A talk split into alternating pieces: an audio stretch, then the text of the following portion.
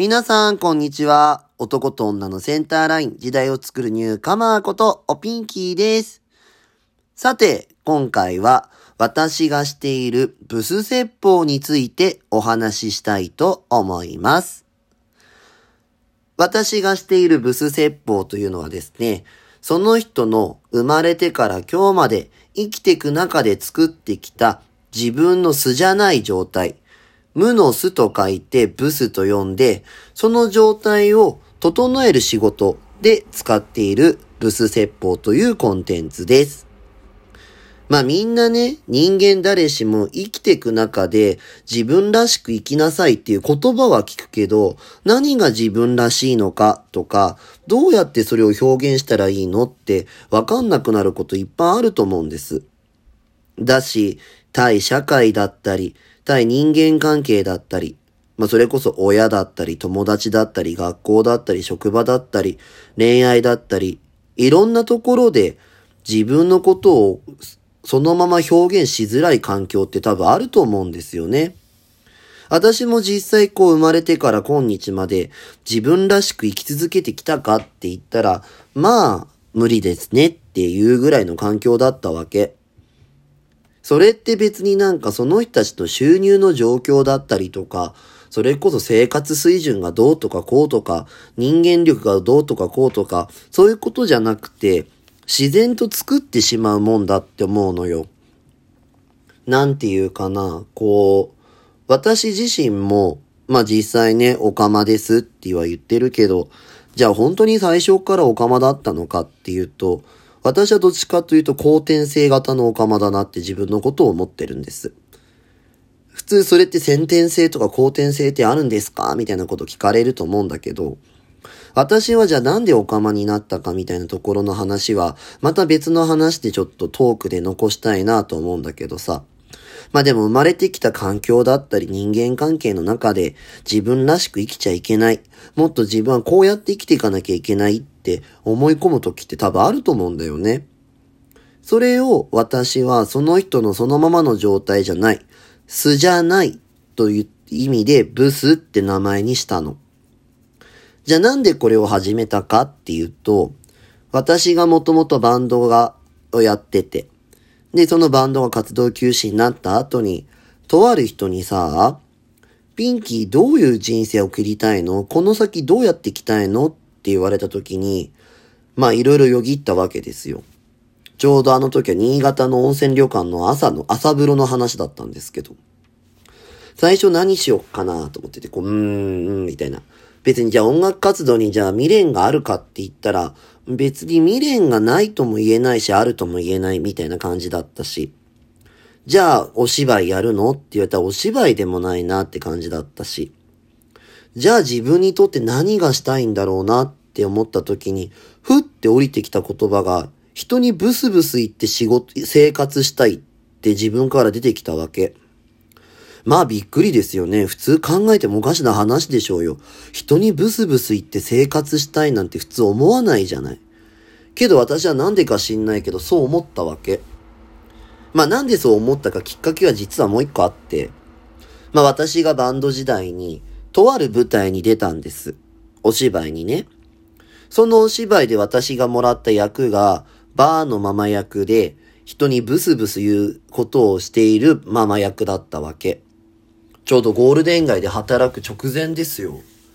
2015年の9月くらいかな、だったの。で、どうしたブス？何があったのブス？教えなさいブスみたいな感じで、全部語尾にブスブスつけてたわけ。で、最初は役でやってたんだけどさ、まあ、申し訳ないんですけど、人にブスブス言うのって楽しいわけですよ。別に卑下する、馬鹿にする意味でブスって言ってるわけじゃなくて、全部句読点をブスに変えてくれっていう演出家のお話で、全部、あら、いらっしゃいブス。どうしたのブス？何があったのブス？みたいな感じのセリフだったんですよ。でもなんかそれを言ってるとみんなニコニコ笑うし、私も楽しいしっていうのがあって。で、その3ヶ月後ぐらいに新宿のゴールデン街に立つことになって。で、その半年後ぐらいか。まあ、9ヶ月後に、なんかそれをふと思った時に人にブスブス言うのってすごい楽しいからブスブス言って生活したいみたいなことを突然思い出したわけ。でもじゃあ何がブスなのって時、私見た目でブスなんて思うことあんまないんですよ。まあ確かにそのなんつうのかな。だって、ねえ、それこそじゃあ顔の外見がブスとかブスじゃないって話とかってさ、なんつうか、誰かのブスって誰かの美人だし、誰かの美人って誰かのブスだったりするじゃない？そうなってくるとさ、じゃあ明確な基準ってあんですか？って聞いた時に、全部この世のブスとかブスじゃない美人の話って主観的な問題だなって思うの。だって歴史的にもさ、平安時代の時の美人の基準と、江戸時代の時の美人の基準と、明治大正の時の美人の基準と、じゃあ今で言う平成、令和の美人の基準って全然違うわけですよ。じゃあ世界中が規定しているじゃあブスの基準ってあるのかって言ったらそれでもないわけ。で、旗から見てこいつブスだよねって言ってたとしたって、それに対してこうなんていうか、可愛いなって思う人がいるのは世の常なわけですから。そうなってくると、本当の意味での見た目のブスってじゃあいるのかってなった時に、私はいないなっていう結論になってるわけ。いや、私だってなんか別になんか好きなタイプか嫌いなタイプかぐらいはありますよ、顔のタイプだって。正直言えばね。でもそれは主観であって、その人のことをブスって評価するかしないかの問題だと思ってんだけど。まあ、そういうことも含めた上で、じゃあ見た目のブスがいないとしたら、じゃあ何においてブスって言ってんの、この人。なんてブスって言いたいんだろう、この人って私が思った時に。まあ私が良くも悪くも新宿のゴールデン街でいろんな人とお話しする機会をいただいているわけですよ。まあその前からですね、まあ自分がオカマであったりとか、その感じのところでよく相談されてたんです。昔から。で、相談されるとさ、まあ私もさ、相談だからさ、答えをお伝えするじゃない。いや、これってこうだと思うよとか、これってああだと思うよって言うんだけど、大体、あの、そういう時って答えが欲しい人たちだけでもないし、なんかそもそもいくら答えを言っても刺さらないっていう現象が起きてたりするわけ。なんでこの人伝わらないんだろう？なんでこの人同じこと半年もぐるぐる言うんだろう？みたいな時があるわけですよ。私なんか、うちの店、新宿のゴールデン街で2階にあるんですけど、何回階段一緒に転げ落ちて魂変わってくんねえかなって思ったことか。実際お客さんとかの前でも、あんたとね、魂交換してくれんならね、私あんたの問題3日で終わるよとかっていうこといっぱいあったわけ。で、その状態の人たちって、私も散々いろんな人とこうやってお話ししたりとかする中で、何が起きてんだろうなって思った時に、そもそもとして、あの、なんつうのかな。その人たちが本当にも、問題というか、その人たちにとって思うことは、その人たちの問題解決、うんぬんかんぬんじゃなくて、その人たちがそもそも自分の状態が整ってないんじゃないかっていうところに私は気がついたわけ。いくらこっちが客観的にこれってこう思うよって言葉を伝えたとしても、それを受け取れる状態じゃなかったらさ、みんな受け取れないわけですよ。まあ私も同じことも逆に言えばしかりであって、いくら友達が答えをくれたとしたってさ、それに対してじゃあ私が素直にじゃあはいわかりましたって全部が全部いつでも言えるかって言ったらそうでもないし、その時に自分のこう、なんつうのかな、生きてきた癖というか、自分の素じゃない状態が出てきちゃうんだろうなと思って。そういうところはあんたブスだなと思って、っていう形で始めたのがこのブス説法だったんです。だってさ、なんつうか、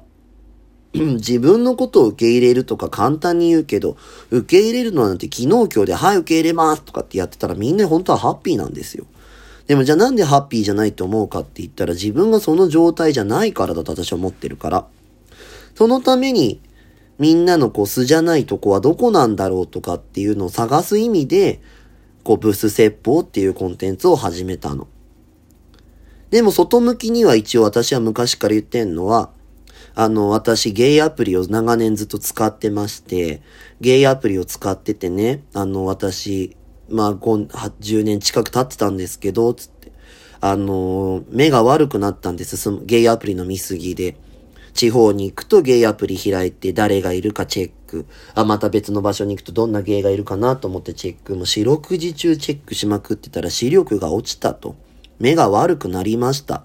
で、とある、こう、投稿を見たときに、なんかもう申し訳ないですけど、年老いた方が人生のパートナー探してますっていうその投稿を見たときに、未来の私はこうなるんじゃないかなと思ってざわついたんです。もうそんな人生嫌だなと思って。じゃあ何が問題なのか。じゃあ何が問題？本当はいい女なのにいい女じゃない女たちがいっぱいいると。自分のことをこういい女として扱ってない女が多すぎると思って。じゃあ、その女たちがいい女になってくれたら、そこに群がる男たちは、普通の感覚で言うと、まあ、ストレートって人たちで、そうじゃない人たちは何かそこでもブスがあるか、もしくはゲイしかいねえ世界になるんじゃねえかと。ただただいい女だけ作ると、そこに群がる男たちはわかるけど、私的にはいい男じゃない男たちが残る可能性もあると。だったらそっちのいい男たちもどんどん増やしていけばいい。じゃあ、いい女といい女が増えたら誰も困らないし、誰も幸せな世界になんじゃねえかと。私の野望は、街中歩いて誰がゲイだかわかる世界を作り、私が付き合う男たちは全員いい男でいてほしいという野望のために始めたのがブス説法ですよって、いつも外向きには言ってます。まあ、どっちにしてもね、あの、私のためにも、そしてみんなのためにも、ぜひ自分の素じゃない状態っていうのを気づくきっかけとして、ブス説法っていうものに興味を持っていただけたらなと思います。まあ次回はなんでオカマになったのかみたいなことについてお話できればなとも思ってますので、ぜひまた次回もお楽しみにしてください。